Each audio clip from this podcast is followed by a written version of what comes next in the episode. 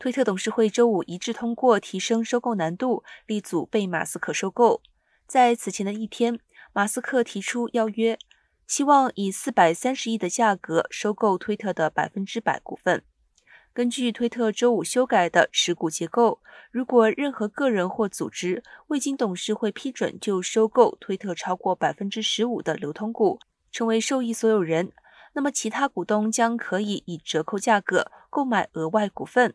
这样的条款通常是以被防止恶意收购的目的设立，大幅提高收购难度。这一计划的到期日是一年后的二零二三年四月十四号。不过，另一方面，推特董事会也指出，如果其认为某一收购符合公司及股东的最佳利益，那么这一条款不会阻止董事会接受收购。